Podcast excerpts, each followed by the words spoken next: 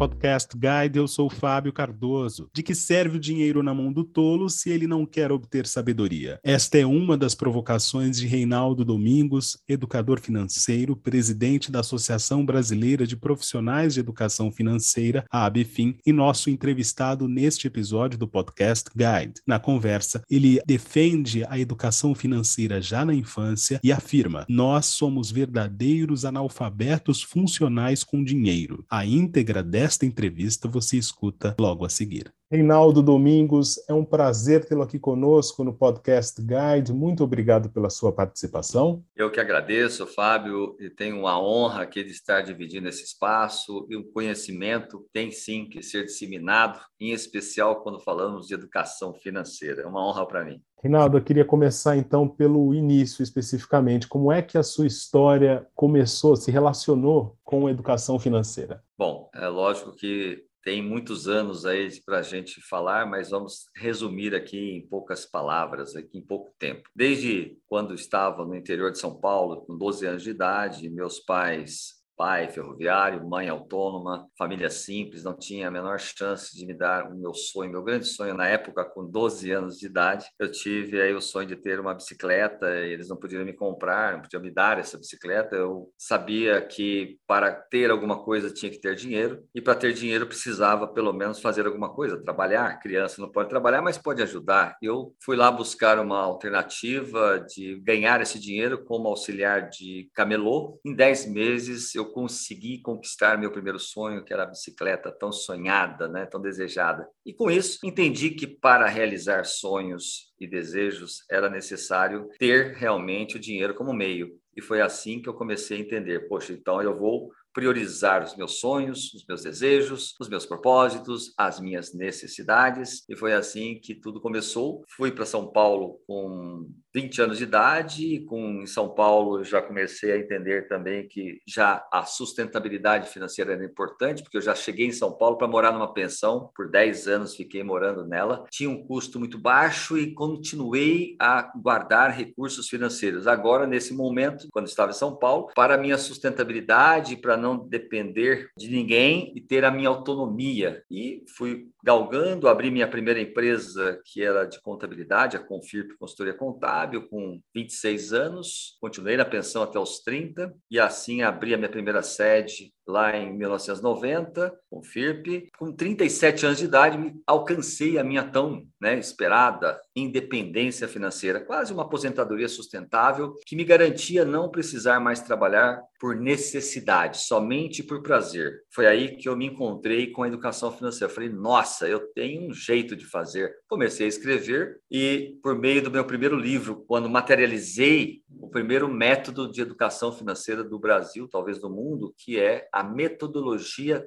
DSOP, de SOP, diagnosticar, sonhar, orçar, poupar. Foi aí que eu comecei a minha trajetória para levar esse conhecimento, multiplicar esse conhecimento para todos que estivessem na minha frente. Fui para o mundo acadêmico, lancei a primeira pós-graduação em educação financeira, lancei depois a graduação, mestrado, doutorado, franquia de educação financeira, editora, tudo isso começou e hoje eu tenho mais de 150 obras do tema educação financeira que ensina desde uma criança aqui, muito mais fácil, né? Começar pela criança de dois anos, três, então infantil, fundamental um, dois, médio e todo o ensino superior. Então, hoje nós somos o melhor, o maior ecossistema da educação financeira do Brasil, quem dirá já somos também do mundo, onde nós permeamos uma criança até um adulto, fazendo com que ele busque autonomia financeira, que ele tenha o equilíbrio entre o ser e o ter, que ele continue mantendo a sua sustentabilidade, em especial a sua independência independência, sua aposentadoria, para que ele possa realizar sonhos, propósitos e manter uma qualidade de vida que todos nós desejamos. Reinaldo, explica para a gente um pouco da metodologia que você apresentou na sua primeira resposta. Sei que é um conceito talvez bastante complexo para a gente trabalhar numa resposta de uma entrevista, mas de qualquer maneira ela é muito interessante de acordo com aquilo que você apresentou na sua trajetória. Então, convido a você a compartilhar isso conosco.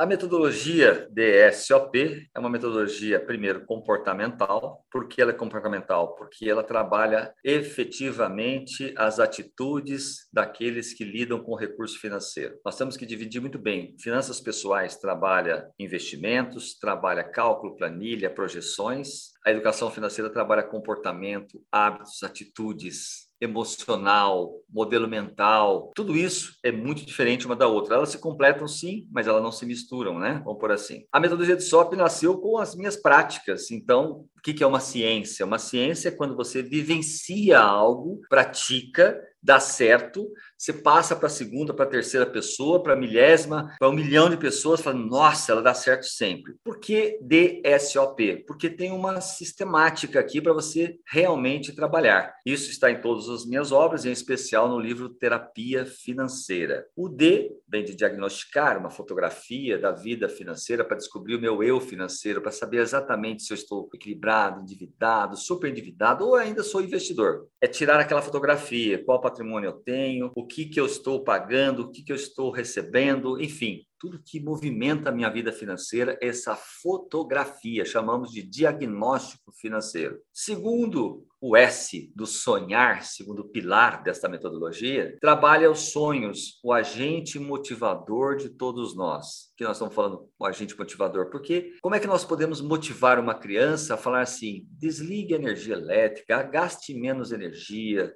desligue a televisão, tome um banho mais curto, economize água, economize energia, sabonetes, shampoos. Mas como é que eu posso falar isso para uma criança se eu não tenho estímulos de troca, de substituição, de escolhas então, temos que entrar com os sonhos para poder motivar essa criança, motivar a gente mesmo. Tudo que nós adultos focamos, seja um sonho, uma necessidade, a gente acaba adquirindo, acaba conquistando. O sonhar, dentro da metodologia, ele entrou como uma luva, o eixo mais importante da educação financeira, que são os propósitos de vida. De que serve o dinheiro na mão do tolo se ele não quer obter sabedoria? Mais vale a pessoa ter sonhos do que ter dinheiro, porque dinheiro pode sim comprar mas dívidas também compra. Então, nós não podemos também criticar o sistema do crédito. E a educação financeira tem o eixo sonhar, porque é preciso que a pessoa faça essas escolhas, né? Como o Timaya falava, me dê motivos, eu tenho que ter motivos. Então, vamos lá. Quando eu falo em sonhar, eu falo em responder cinco perguntas. Qual é o meu sonho, meu desejo, meu propósito? A minha aposentadoria sustentável, que é uma, que é uma necessidade? Quanto custa?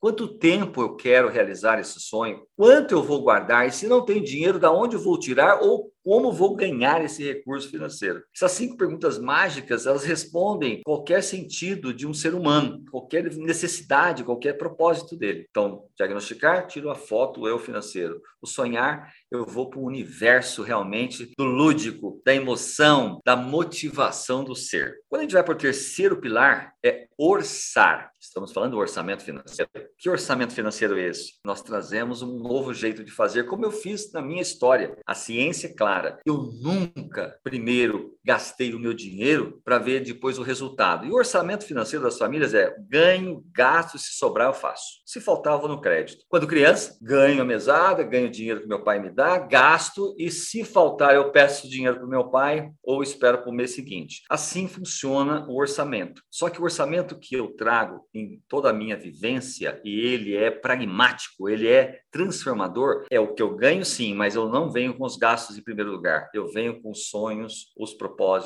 as necessidades, a prestação que eu fiz, e a reserva financeira que eu preciso ter, seja ela uma reserva de curto, de médio ou de longo prazo. Quando falamos longo, falamos uma aposentadoria, por exemplo, que não é um sonho, e sim uma reserva necessária. Senão vamos depender do INSS e não vamos ter sucesso e muito mesmo sustentabilidade no futuro. Só depois dessas prioridades do sonho, da necessidade da aposentadoria, da reserva, do pagamento das minhas prestações, que vem os gastos do mês. Isso muda totalmente o modelo mental. Então, o orçar da metodologia do SOP prioriza aquilo que você veio fazer na Terra: ser feliz, realizar todos os seus desejos e sonhos e ser uma pessoa sustentável financeiramente. Então, o terceiro pilar tem esta forma de você focar a pessoa e ter esse agente regulador. Nada mais é que um agente para análise, o orçar. O quarto pilar, não menos importante, o quarto pilar, que é o poupar que nada mais é que as consequências. Se eu lá, quando fiz o diagnóstico financeiro, descobri meu eu financeiro, descobri para onde ia cada centavo do meu dinheiro, eu preciso saber quanto eu tenho, para onde está indo, para eu poder fazer o quê? Reduzir esses gastos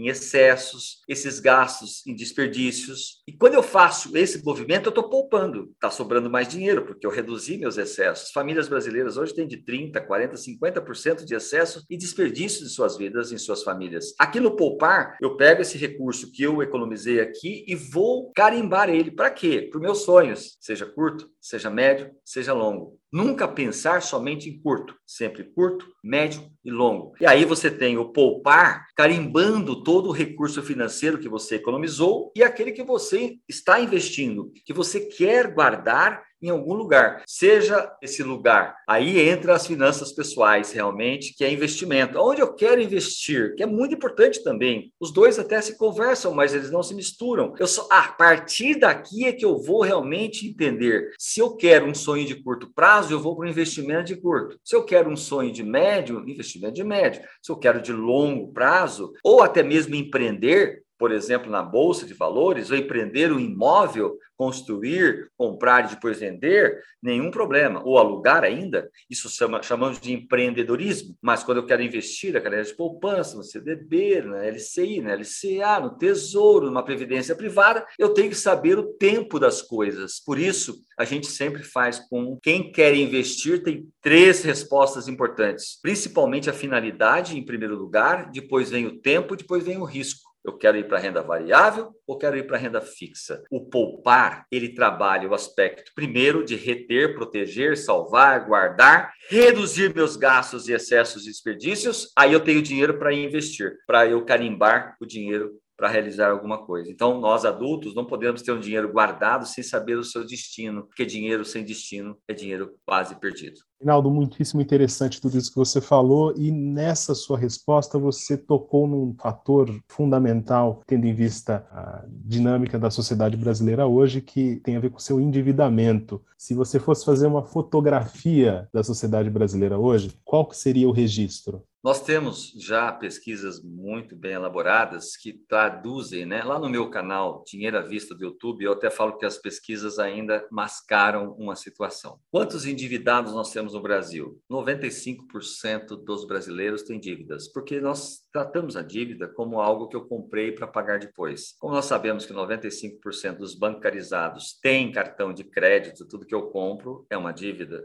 tudo que eu tenho dívida eu tenho que pagar. Seja esta dívida do cartão parcelada ou para pagar no mês subsequente. Ainda eu compro por outros meios, crediários, carnês, boletos, né, débito em conta, não importa. Então, o endividamento ele não é assombrador, ele não é algo ruim. Eu defendo muito a dívida, a prestação. Aliás, elas são verdadeiras alavancagens para você conquistar grandes sonhos, como uma casa própria, como um carro, como algo que realmente custa muito dinheiro, então você precisa ter a dívida sendo sustentada e sendo efetivamente ter a condição de você assumir ela dentro de um orçamento financeiro, como eu falei lá, de ter uma dívida lá dentro, uma prestação e saber honrá-la em primeiro lugar antes dos gastos mensais. Quando a gente fala do endividamento do Brasil, as estatísticas e as pesquisas são claras aproximadamente 70 milhões de brasileiros que perderam os controles das suas dívidas e viraram pessoas inadimplentes. Pessoas que já estão com seus nomes negativados no SPC do Serasa, pessoas que estão com nome sujo, pessoas que estão sendo executadas, pessoas efetivamente inadimplentes, pessoas que efetivamente perderam a sua autonomia financeira em, em questões de comprar um, um bem, um serviço ou um produto e até mesmo de honrar essa própria prestação que ele assumiu ou as prestações que ele assumiu. O que nós temos a dizer com relação na educação financeira que dívida é igual a dinheiro. Nós temos muito mais pessoas com dívidas do que com dinheiro. Mas quem disse que dívida é ruim? Dívida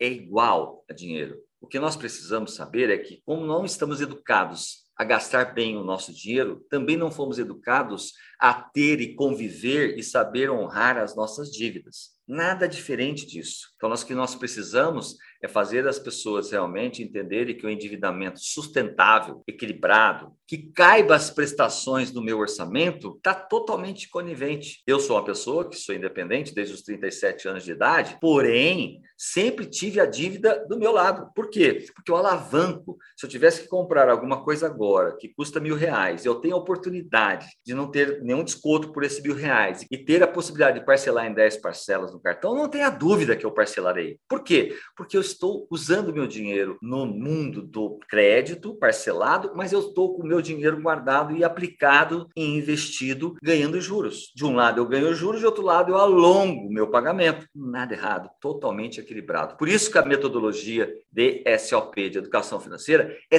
tão eficaz, porque você traz para a verdade daquela pessoa, em especial família, aí eu tenho um outro ponto importante, a família é a educação financeira. As finanças pessoais é individual. Trabalhamos educação financeira de forma individual, porque tudo que eu, provedor, ganho, levo para minha família. Se lá não tiver educação financeira, com todos na consciência financeira do que fazer, é dificilmente essa pessoa, mesmo ela sendo econômica, ela vai ser uma pessoa com problemas e dificuldades financeiras. Você falou da importância dessa conscientização, Reinaldo, e é por esse motivo que você defende que a educação financeira esteja presente desde a infância nas escolas? Sem dúvida alguma, quando a gente fala em ensinar para alguém, ser humano, é muito mais fácil, é muito mais assertivo quando nós vamos para quanto menos idade essa pessoa tiver, melhor será o entendimento dela e a compreensão. Nós, adultos, aprendemos o que sobre dinheiro? Nós somos verdadeiros analfabetos funcionais do dinheiro, assim como nós temos analfabetos de educação. Sabe até escrever e ler, mas ele não interpreta. As pessoas sabem até pegar o dinheiro, comprar, gastar, têm consciência dele, mas não sabe como administrá-lo, não sabe como levar ele, como tê-lo a seu favor. Quando a gente vai para uma escola, e eu tenho obras hoje, são mais de 100 obras que eu tenho. Nós temos obras para criança de 2 anos, 3, 4, 5 anos, então infantil, para criança de 6 a 14, fundamental, jovens até 17 anos, e ainda vamos para graduação, pós-graduação, mestrado e doutorado. Quando nós estamos nessa esteira do conhecimento, a gente olha que o cenário para educar uma criança e falar para ela assim: filho, isso aqui é dinheiro, ele serve para realizar tantos os seus desejos, sonhos, como também para comprar bala, sorvete e chocolate. Mas eu vou te dar duas moedas. Uma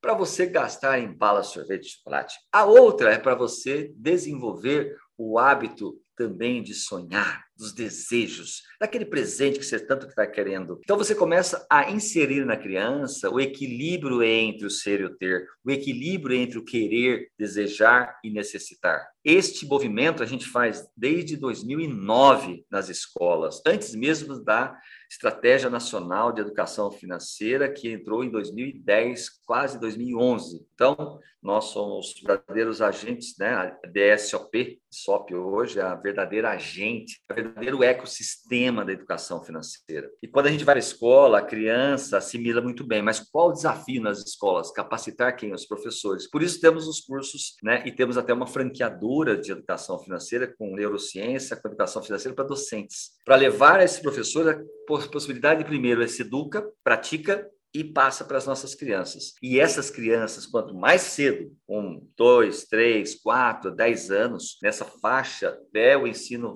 nos iniciais, lá do fundamental, até dez anos, é o melhor momento para ensiná-la, porque aí ela vai entender que nunca se deve gastar todo o dinheiro que passar pelas suas mãos com guloseimas ou com consumo, e sim o equilíbrio. Então, criança, você guarda esse aqui para os seus desejos, para os seus sonhos, e esse aqui você vai viver como criança, gastar mesmo. Quando ela recebe o primeiro salário dela, quando ela se tornar um jovem e receber a primeira remuneração dela como salário, como bolsa, como jovem aprendiz, ela já vai entender que não deve gastar todo esse recurso em consumo, e sim, esse equilíbrio já estará inserido nos seus hábitos, nos seus comportamentos, e aí sim nós teremos gerações efetivamente educadas, saudáveis e com altamente sustentáveis e qualidade de vida garantida. Rinaldo, conta para a gente agora um pouco das ações da Abfim. Como é que você tem percebido esse momento da educação financeira aqui no Brasil? A BEFIM, desde 2011 para 2012, onde eu idealizei essa associação, a BEFIM quer dizer Associação Brasileira de Profissionais de Educação Financeira, ela tem a grande responsabilidade de regulamentar a atividade profissional da educação financeira. Quem nós estamos falando? Do profissional de educação financeira. Hoje já são cinco especialidades. Tem muita gente falando de educação financeira, nós só estamos falando em especialistas de educação financeira. Nós temos o educador financeiro,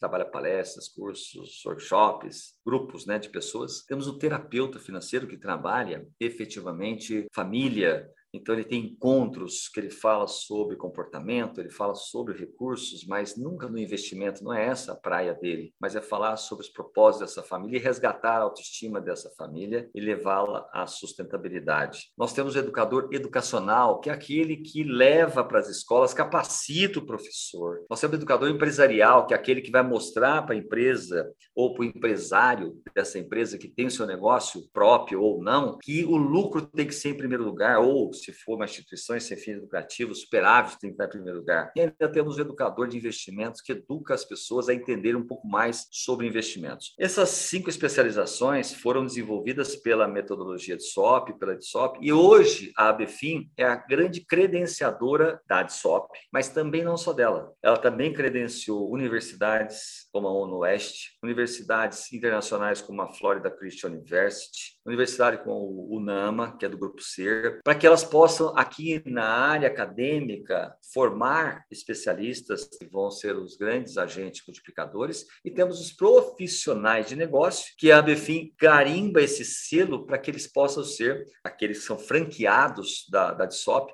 e fazer esse movimento. Então, nós temos pela ABFIM os nossos credenciados, que são os associados, o profissional acadêmico e o profissional de negócio. O acadêmico está chancelado pelas academias das universidades, que nos chancela junto ao MEC. E junto também ao MEC, mesmo internacional, já reconhecido e convalidado no Brasil. Então, você pode fazer meu mestrado, seu mestrado, seu doutorado, já com reconhecimento e convalidação do MEC no Brasil. E temos aí cinco especialidades de pós-graduação, uma graduação, e esta sistemática chamamos de profissional acadêmico. Quando a gente vai para o mundo do profissional de negócios, são aqueles que são franqueados, que são os profissionais de um grande ecossistema. Quando eu falo ecossistema, porque nós estamos falando que ele pode exercer a função de disseminar em todas as frentes que pode existem hoje na educação financeira, para a criança, para o jovem, para o adulto, para o empreendedor, para o o acadêmico, para toda essa, essa grade aqui, essa esteira, essa ciranda da educação financeira, por meio de obras, por meio de AD, por meio de streaming. Ou seja, é um trabalho muito é, gigantado e, em especial, hoje, a ABFIM carimba, chancela estas pessoas, esses profissionais, para exercer tanto academicamente como negócios. E ainda trazemos um terceiro selo, que é o mantenedor da ABFIM, que é aquela empresa que quer ter uma previdência privada. Hoje nós temos na ABFIM a ABFIM Prev, que é uma previdência privada para os funcionários, colaboradores das empresas, sem custo algum, isento de qualquer taxa de extração, carregamento. É um trabalho social, sim, de grande repercussão e responsabilidade. Nasceu para regulamentar. Temos um projeto-lei já protocolado no final do ano de 2021, que traz a criação do Conselho Federal de Educação Financeira e os Conselhos Estaduais de Educação Financeira. Então, é um projeto-lei que já está tramitando na Câmara de Deputados. E ainda estamos influenciando, a BFIM tem essa prerrogativa, né, essa missão, de influenciar também no mundo, porque nós estamos lá junto à OCDE, que é Organizações de Colaboração Mundial Econômica, para que nós possamos é, efetivamente ter um princípio, um conceito de educação financeira, não mais só de produtos e riscos financeiros, e sim do comportamento de como eu uso o recurso financeiro, e aí nós estamos trazendo a ciência humana para a educação financeira junto a OCDE, que poderá pegar parte deste princípio nosso, que é da BFIM, de levar a educação financeira por meio do comportamento, dos hábitos, para que possamos, no mundo, entender que a educação financeira não é finanças pessoais, que a educação financeira não é uma ciência exata de números, é uma ciência que traz o comportamento e hábitos como prerrogativa importante para a realização do que viemos fazer na Terra, que são nossos sonhos. Então, a BFIM hoje é uma grande referência para os profissionais de educação financeira. Por isso, que está nos assistindo, nos ouvindo aqui nesse nosso podcast, você quer conhecer um pouco mais sobre esse universo da educação financeira, a Befim está de portas abertas aqui em São Paulo, na Paulista, para fazer aí uso de todas as informações que esse universo né, da educação financeira traz como contribuição social para o Brasil e para o mundo. Reinaldo Domingos, foi um prazer tê-lo aqui conosco no Podcast Guide. Muito obrigado pela sua participação. Eu que agradeço né, o Podcast Guide, tenho muito orgulho de estar aqui, muita, muito respeito a essa instituição e tenho certeza que a gente está aqui num movimento solidário para levar esta grande oportunidade de mudança do comportamento, para desenvolver novas gerações, sim. Mas podemos sim fazer hoje, para a nossa geração atual, uma quebra grande de paradigma, fazendo com que essas famílias aprendam a beleza desse sonho de estar educada financeiramente, não quanto ela ganha, principalmente de como ela desenvolve esse, esse movimento financeiro que é tão envolvido o comportamento e nós estamos à disposição. Eu, como PhD em educação financeira, quero convidar todos a estarem lá no meu canal YouTube Dinheiro à Vista, no meu Instagram, arroba Reinaldo Domingos, e por que não dizer na dsop.com.br e ainda na abfim.org.br. Um abraço a todos vocês, obrigado pela oportunidade e parabéns pelo trabalho. Esta foi mais uma edição do Podcast Guide. A nossa lista completa de entrevistas está disponível no Apple Podcasts, no Deezer, no Google Podcasts, no SoundCloud e no Spotify. E no aplicativo O Guia Financeiro, além dos nossos podcasts, você encontra muito mais conteúdo sobre o mundo da economia em diversos formatos.